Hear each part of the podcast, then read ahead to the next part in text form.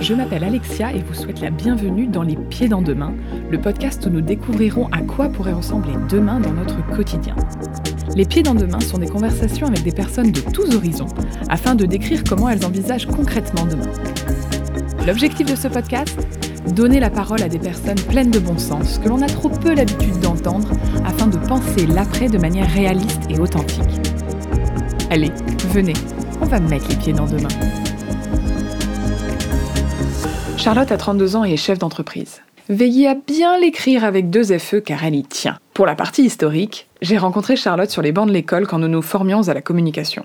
Après avoir travaillé dans des entreprises de plus ou moins grande taille et dans des associations, Charlotte a décidé de monter sa propre entreprise en 2015. Je me souviens de la fierté que j'ai eue quand j'ai vu qu'elle menait sa barque comme une chef et avec une ténacité impressionnante. Aujourd'hui, Charlotte est maman et a décidé de quitter Paris pour partir vivre à Bordeaux, rejoindre son associée Cécile, mais aussi s'offrir une meilleure qualité de vie.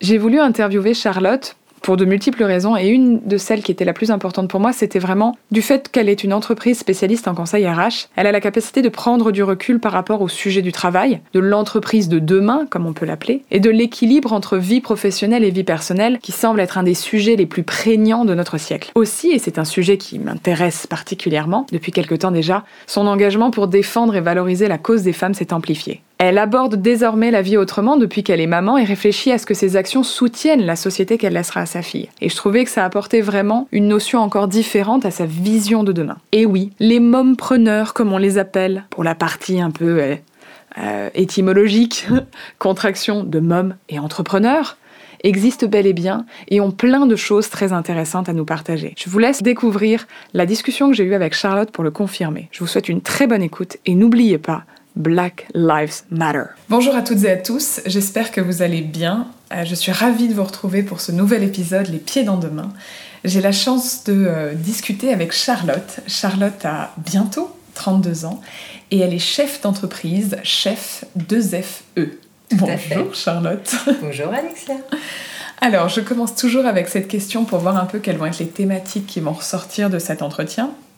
L'objectif, c'est de parler de demain, de voir un peu ta vision de demain dans ton quotidien, vraiment d'un point de vue très réaliste. Hein. Euh, comment toi, tu vois demain d'un point de vue personnel? Eh bien, c'est compliqué demain d'un point de vue personnel. Euh, je suis jeune maman d'une petite fille depuis six mois et chef d'entreprise, comme tu l'as très bien indiqué. Et je déménage euh, pour partir à Bordeaux le mois prochain. Je vis à Paris actuellement. Euh, on a fait ce choix de vie parce que ben, vivre à Paris avec un enfant, c'est pas si évident. Et, euh, du coup, ce déménagement, ben, il remet en question plein plein de choses sur le plan personnel. On s'éloigne de la famille, on se rapproche d'une autre partie de la famille, mais quand même. Et euh, on s'éloigne d'amis. On a clairement ce tournant de la trentaine qu'on sent bien s'approcher, où on fait des choix de, voilà, de qualité de vie plutôt que de réseau euh, amis euh, et sorties et où sont les meilleurs bars. Donc euh, voilà, pour moi demain c'est la grande aventure parce que d'un point de vue personnel, il va se passer beaucoup de choses. La grande aventure. Et d'un point de vue professionnel, comment tu vois demain? Alors un peu pareil. L'avantage et le désavantage quand on est entrepreneur, chef d'entreprise, c'est qu'on peut inventer un peu son, son quotidien. Euh, mais que souvent il est du coup euh, plein de surprises et qu'on voilà, on s'adapte un peu avec ce qui vient. Et comme beaucoup de gens, on a dû faire face euh, à la crise sanitaire de ces derniers mois. avec mon associé, on est dans une agence de conseil en communication RH et euh, vu que les recrutements vont être légèrement gelés euh, sur les prochains mois et que clairement euh, on conseille beaucoup sur ça, on se remet beaucoup en question. maintenant, on a, on a un panel de compétences qui est assez large. Donc on, réfléchit à, à, comment rebondir, à comment se réinventer et comment ne pas laisser cette crise nous tuer. tout simplement. Euh, vous réfléchissez à tous les scénarios ou l'objectif c'est quand même de se dire demain sera positif d'un point de vue professionnel? Oh, Moi je suis très pessimiste de base, donc je préfère me dire, je préfère partir du pire scénario et, euh, envisager euh, plein de plans B. Mes amis le savent très bien, je suis la reine du plan B, j'ai toujours plein d'autres options si jamais il y a un problème. ce qui est bien parce que du coup, je me laisse rarement surprendre par des, par des périodes compliquées. Donc là, typiquement, avec mon associé, on avait quand même une magnifique trésorerie, ce que peu de jeunes agences ont, euh, qui nous a coûté quand même des efforts ces cinq dernières années, mais qui aujourd'hui nous, nous, sauve un peu quand même pendant cette période, nous permet au moins d'avoir euh, un an d'avance, ce qui est quand même euh, une grande chance. Et, voilà, du coup, il faut s'adapter. Et je suis pessimiste, mais finalement assez optimiste, et, et j'espère toujours que c'est la meilleure, la meilleure issue qui se présentera. En tout cas, tu te prépares à tout. Oui, une troisième guerre mondiale. Euh, voilà.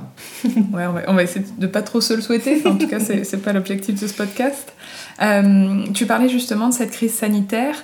Euh, est-ce qu'il y a un aspect de ta vie quotidienne, toi, que tu as commencé à faire changer ou que tu souhaites faire évoluer?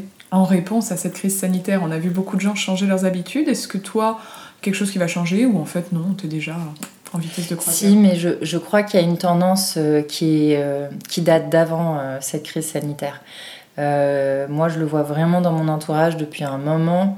Il y avait un ras-le-bol général. Je le vois dans mon métier parce que voilà, faisant de la communication RH, je m'intéresse beaucoup aux innovations, à la recherche des candidats, ce qui se passe sur le marché. Et on voyait depuis plusieurs années, j'en suis aussi l'incarnation, euh, d'une quête de sens, ça a été sujet très à la mode, etc. Mais c'est pas du bullshit, quoi. Ça vient vraiment de quelque part. Ça vient d'une envie profonde euh, des gens, des jeunes, des moins jeunes, euh, de vivre différemment, en fait. Et d'être plus en accord avec leurs valeurs. et puis aussi de réinventer l'équilibre pro-perso.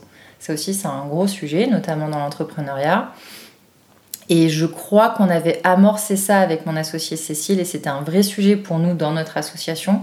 C'était de créer une entreprise, de savoir qu'il y avait des challenges et qu'il fallait y accorder beaucoup de temps, mais on voulait absolument respecter un équilibre pro-perso parce que pour nous c'est important. C'est ce qui nous a aussi attiré dans l'entrepreneuriat, de nous dire euh, on travaillera peut-être plus au final en, termes d'heures. En revanche, on a une flexibilité, une liberté sur notre emploi du temps. Et je crois que voilà, l'entrepreneuriat n'est pas la réponse pour tous, c'était une réponse pour moi. Mais je crois que cette crise, elle montre, et j'ai vu beaucoup d'amis qui sont restés longtemps euh, en banlieue chez leurs parents ou ailleurs, euh, au vert, avec des enfants, pour la plupart qui avaient oublié ce que c'était, à part pour les deux semaines de vacances qu'ils avaient en été. Et nous, on a beaucoup d'amis qui reviennent pas à Paris, en fait. Et euh, ça ne me surprend pas parce que même moi j'y ai passé euh, deux mois chez ma mère en banlieue euh, avec un jardin. Et nous, on avait déjà déclenché le déménagement, mais ça n'a fait que confirmer notre envie euh, d'une vie meilleure et que finalement, bah, moi qui suis très parisienne dans l'âme et qui croyais que les bars, les copines tous les soirs, les activités, ça allait énormément manquer, j'ai réalisé que bah, finalement, avec un enfant en bas âge, de toute façon, on peut plus faire grand-chose. Donc, autant vivre cette euh, slow life dont on parle euh, de plus en plus. Et oui, je crois que demain, ça sera des, des, nouvelles manières de vivre. Moi, j'espère beaucoup, euh, je crois beaucoup en la délocalisation aussi. Et voilà, moi je suis à moitié allemande et je vois en Allemagne que c'est une vraie réussite économiquement, euh, que il y a des lenders, il y a des villes qui sont économiquement fortes, il n'y a pas que Berlin. Et ça, c'est quand même génial parce que du coup, tout le territoire est habité, tout le territoire a des forces économiques et pas qu'une seule région. Et j'espère qu'en France, c'est ce qui va se passer. C'est un peu le pari que je fais en partant à Bordeaux. J'espère que les entreprises vont se permettre d'aller euh, s'installer dans d'autres villes, qu'on va essayer de vivre différemment, de moins être comme des cons tous dans le RER e euh, tous les jours. Bon, je parle pour les, franciliens. Mais voilà, c'est un peu ça euh, ma vision de demain. Et alors, c'est intéressant, donc vous, vous faites le choix de partir vivre à Bordeaux. Mm. Euh, tu penses que Paris ne peut pas changer? Il faut quitter Paris pour que le, toi, au moins, tu puisses t'en sortir? Tu penses pas qu'on peut, nous-mêmes, à notre niveau, faire changer Paris? Ah si, totalement, et c'est ce que j'ai toujours dit. Euh, moi, je crois que ça doit venir de nous. Euh, parce que j'attends pas plus que ça euh, voilà, du gouvernement, même si je, je pense qu'ils font à leur hauteur certaines choses. Euh, voilà. Mais si, si, le changement doit venir de tous les niveaux, mais parfois le changement il est trop lent. voilà. Et, c'est une question aussi de, timing. Moi j'adore Paris je suis je, pense qu'il y a plein de belles choses à trouver dans cette, ville et ça dépend encore une fois de sa manière de vivre parce qu'il y a des gens que ça ne dérangera pas de vivre en appartement avec des enfants. Moi, c'est quelque chose dont j'ai pas envie, mais c'est pas le cas de tout le monde, quoi. Et, et, voilà, ça dépend aussi du quartier dans lequel on vit, je crois, à Paris. Moi, je suis pas dans un quartier qui est encore très développé. Euh, il y a très peu de parcs, euh, il n'y a pas de possibilité de voilà, faire des choses facilement euh, dans un rayon où on peut marcher avec un, jeune enfant. Et ça, ça m'embête parce que j'ai pas envie de devoir me déplacer en transport avec, avec mon bébé tout le temps. Quoi.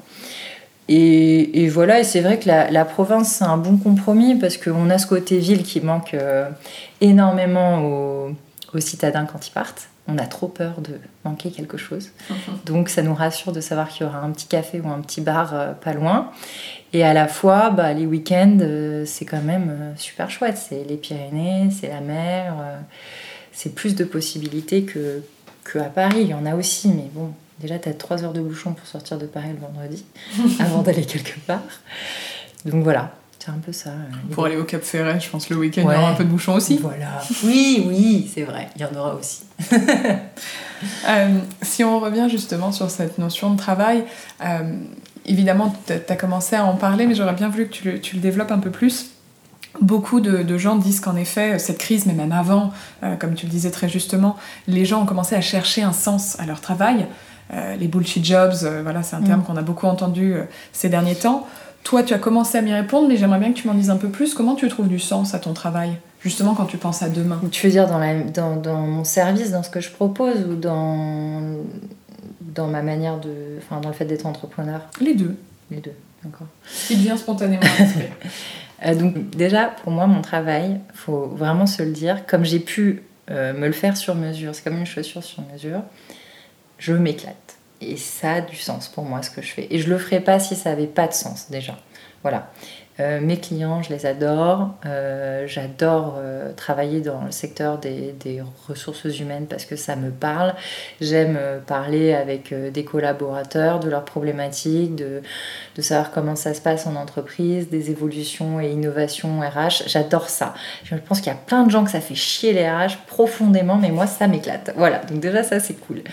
Et ensuite, avec mon associé, on a trouvé une manière de donner encore plus de sens. Quand parfois on se disait que, bon, finalement, euh, voilà, on fait du service, c'est quelque chose, euh, il y a beaucoup de, de réflexion, c'est du conseil, quoi. Donc il y, a une partie très. Euh, où on est tout le temps dans nos têtes. ça nous manquait un peu cette sensation d'aller plus loin sur certaines choses qu'on ne pouvait pas creuser, qu'on identifiait chez nos clients, mais qu'on ne pouvait pas creuser avec eux parce que clairement, le corporate a ses limites. Donc nous, on a créé un lab euh, pour s'amuser et euh, développer des sujets qui nous tiennent à cœur d'un point de vue euh, voilà, moral, éthique et sur des questions de demain, etc. Donc on traite de sujets comme là pendant le confinement du télétravail parce que c'est un sujet qu'on trouve passionnant, qu'on a testé et approuvé. On parle de l'entrepreneuriat au féminin. Ça c'est un, un, gros sujet parce que pareil, on on a un petit peu d'expérience maintenant et on trouve ça super et on aimerait qu'il y ait plus de modèles de réussite euh, de, femmes chefs d'entreprise. Ça se fait de plus en plus, il y a beaucoup de podcasts euh, qui publient des beaux profils, euh, qui, nous parlent de ces femmes chefs d'entreprise, mais je trouve qu'on ne parle pas encore assez des freins qu'il y a à l'entrepreneuriat féminin et il y en a beaucoup. Et je pense qu'il faut continuer de mettre euh, voilà, en lumière euh, des, personnes qui ont réussi pour que leur parcours inspire d'autres, euh, jeunes filles ou, moins jeunes à, se lancer si elles le souhaitent. Et nous, c'est vraiment ce, petit lab-là, c'est notre petite bouffée d'air frais. Ça nous permet vraiment d'aller au bout de, nos inspirations, de notre créativité si on a été frustré par ailleurs. tu as commencé à, toucher du doigt un certain sujet un peu fort toi, un meilleur demain d'un point de vue de l'entreprise, qu'est-ce que ce serait? Oui, mais alors moi là-dessus, euh, moi je serais pour euh, vraiment des entreprises beaucoup plus flexibles déjà. Je trouve qu'aujourd'hui on est oh, très rigide dans notre euh, approche du travail. alors c'est très vrai encore en France, ça l'est moins dans d'autres pays. alors maintenant, ça fait des années, des années que j'ai pas été salariée. Donc je peux pas non plus prendre la parole pour ce groupe de personnes parce que honnêtement, je suis plus trop au fait. Enfin, mon expérience personnelle n'est plus à jour. Par contre, pour travailler avec des entreprises et les conseiller sur ça, je vois quand même ce qui remonte. comme, comme problématique au niveau des, collaborateurs dans les, les entreprises, c'est ce manque de flexibilité c'est ce manque d'adaptabilité des entreprises aux, euh, aux horaires, euh, à la charge de travail, euh, à la charge mentale, à, tellement de choses. Enfin, et on a voulu répondre à des problématiques en mettant en place des flex office, des trucs très innovants qui finalement ont créé plein d'autres problèmes parce que les gens se sont désengagés. C'est bête, mais en n'ayant plus une place à soi, on n'a pas pu personnaliser sa place, on perd aussi beaucoup d'autres choses. Donc ce qui est bien, c'est qu'il y a des tentatives et il y a vraiment une volonté, je crois, de s'améliorer de la part des entreprises. Mais euh, elles veulent s'améliorer sans faire les vraies concessions, en fait. Par exemple, le télétravail, elles y ont été toutes forcées. Et c'est drôle parce qu'on a fait un podcast à ce sujet.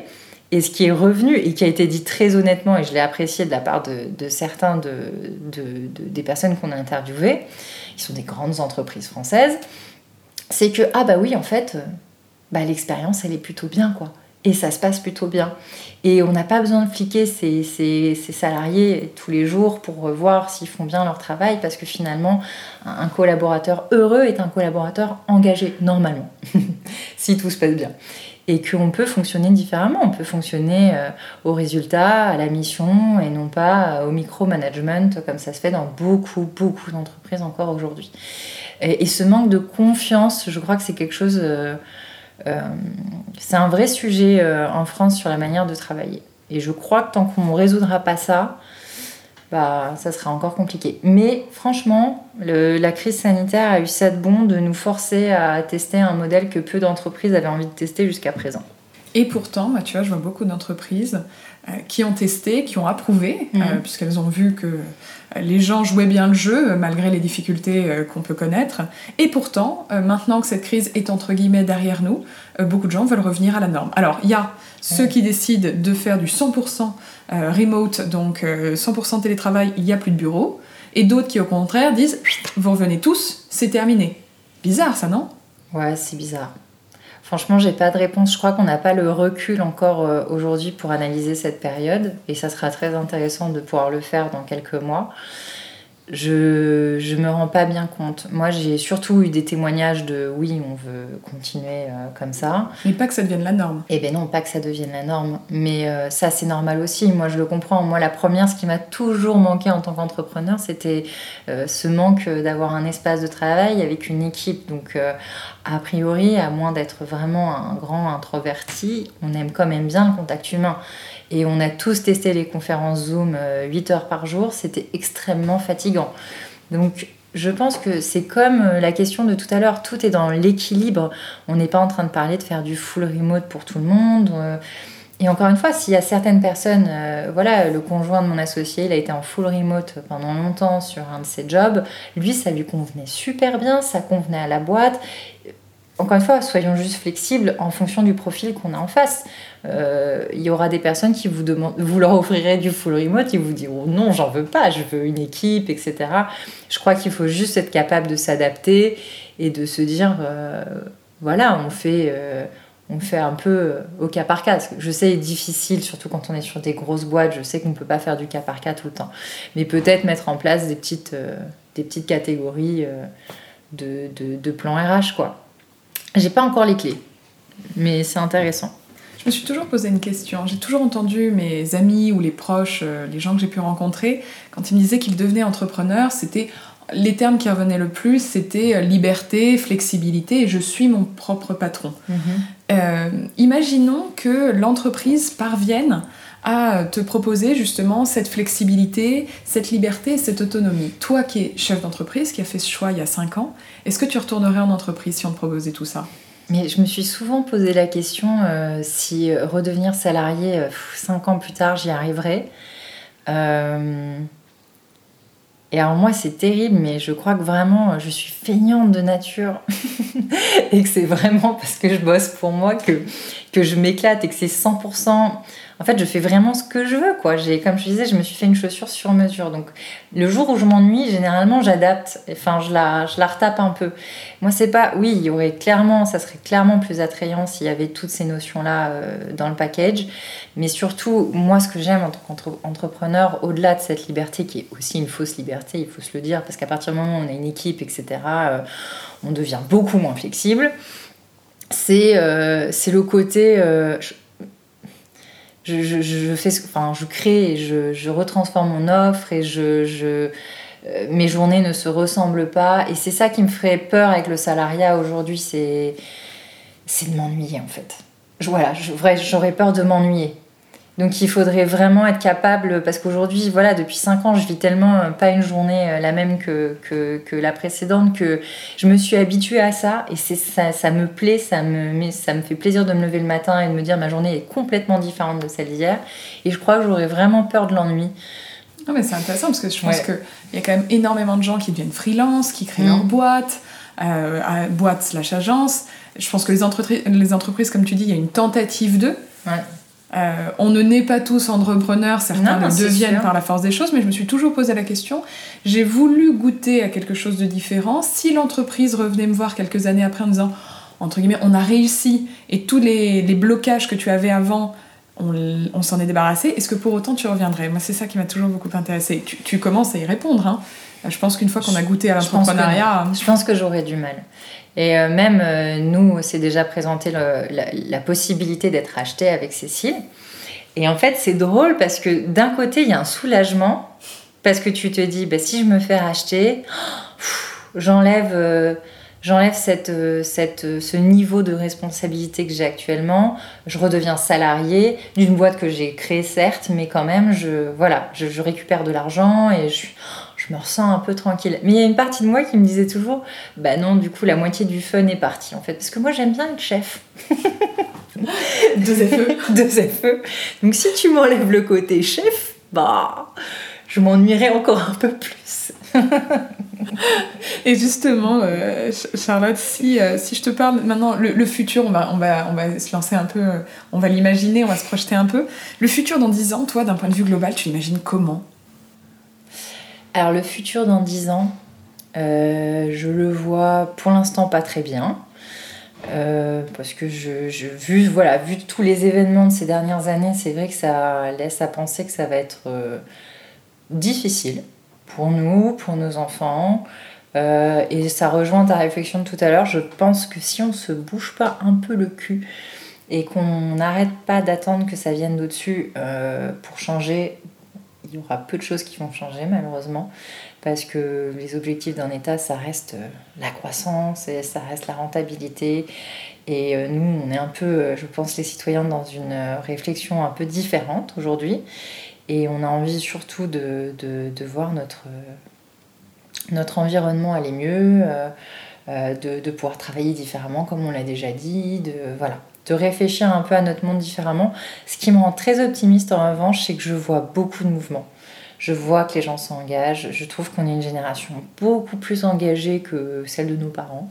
Pas pour les blâmer parce qu'ils ont fait plein de choses chouettes, mais euh, enfin, peut-être qu'à l'époque ils en ressentaient pas le besoin aussi parce que tout allait bien économiquement parlant, etc.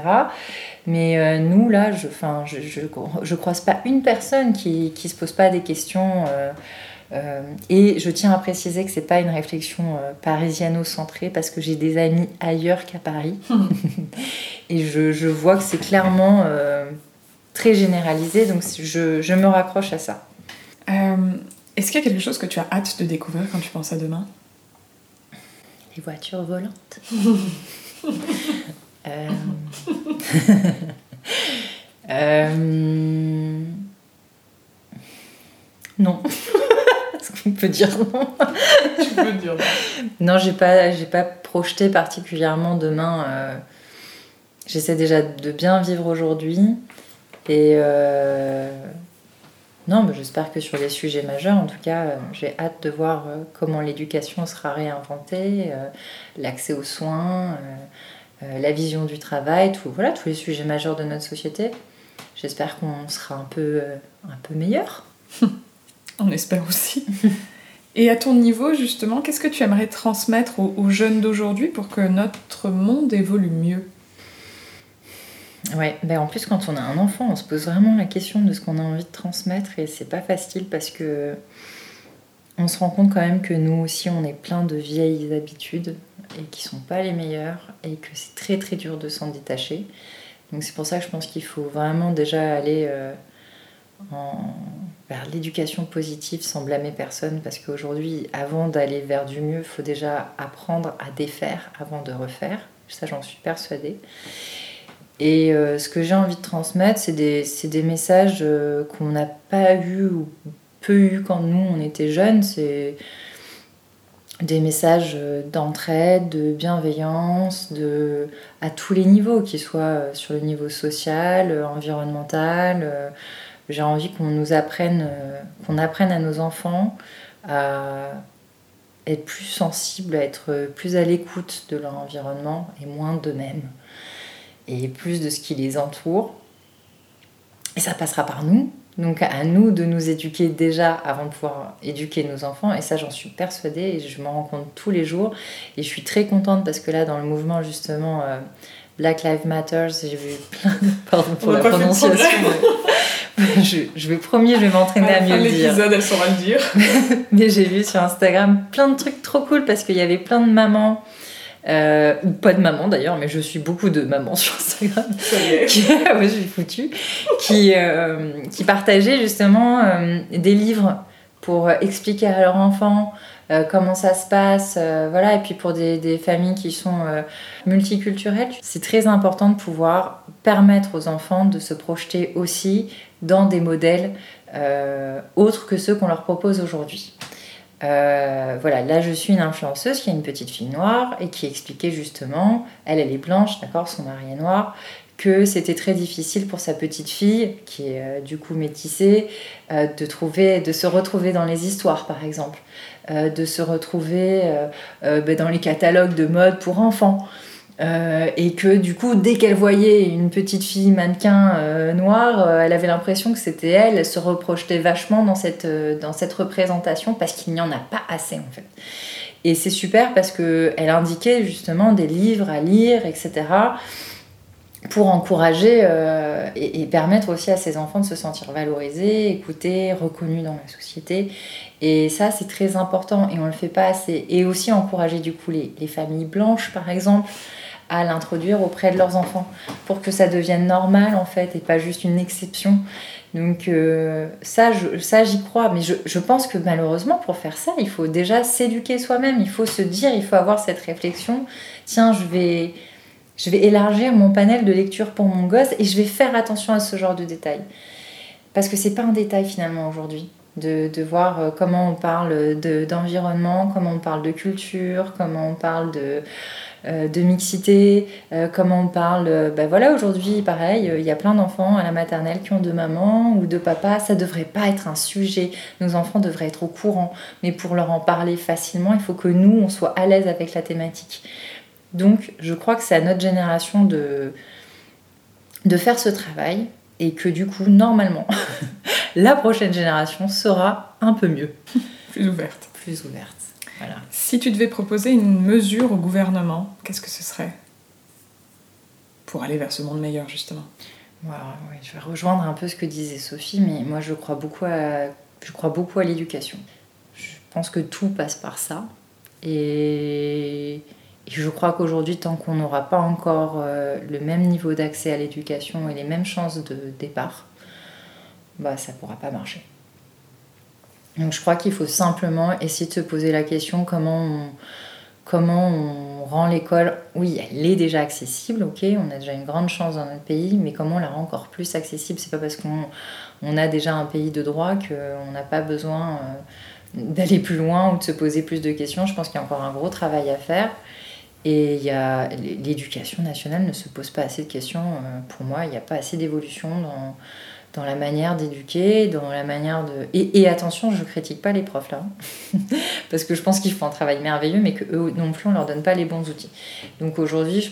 ouais, je crois que ça serait la première chose que je où j'aimerais voir une réforme. Et c'est pas pour rien que beaucoup de parents, euh, moi je vois dans, dans, mon entourage des jeunes parents, se poser des questions d'écoles un peu alternatives et on, sont de moins en moins attirés par le système classique. Et je crois les profs non plus, parce qu'ils ont eux aussi envie de pouvoir d'avoir une liberté d'enseigner différemment.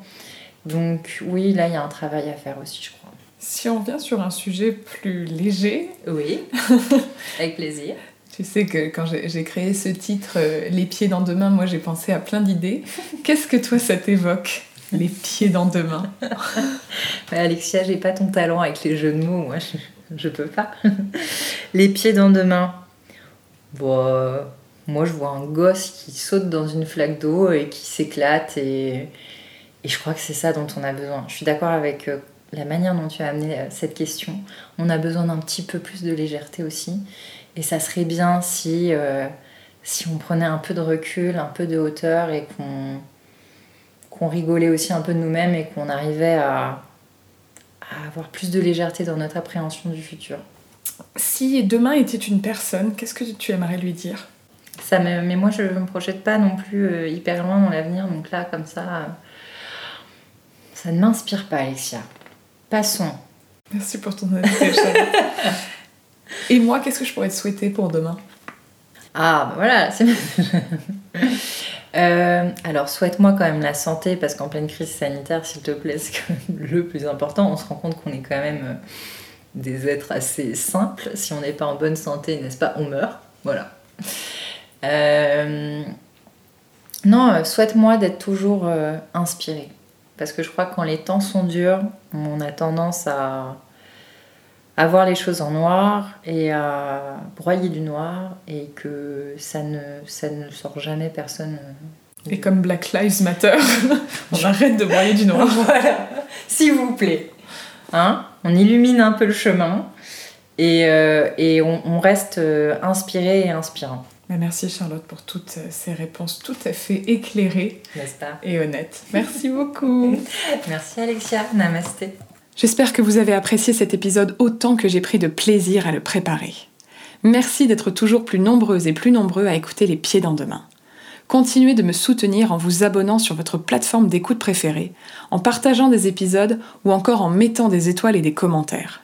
La compétition est rude, mais je sais que je peux compter sur vous. Les Pieds dans Demain est disponible sur les plateformes les plus connues, parmi lesquelles Apple Podcast, Google Podcast, Spotify, Deezer, Podcast Addict, mais aussi YouTube. Vous pouvez suivre les aventures de mon podcast sur le compte Instagram les pieds dans demain du 8. Et enfin, un grand merci à Karl Moreau et son professionnalisme pour le montage de chaque épisode, Camille Lalou et son talent pour l'illustration du podcast. On se retrouve vendredi dans deux semaines pour un nouvel épisode. D'ici là, profitez bien du moment présent avant de réfléchir à demain.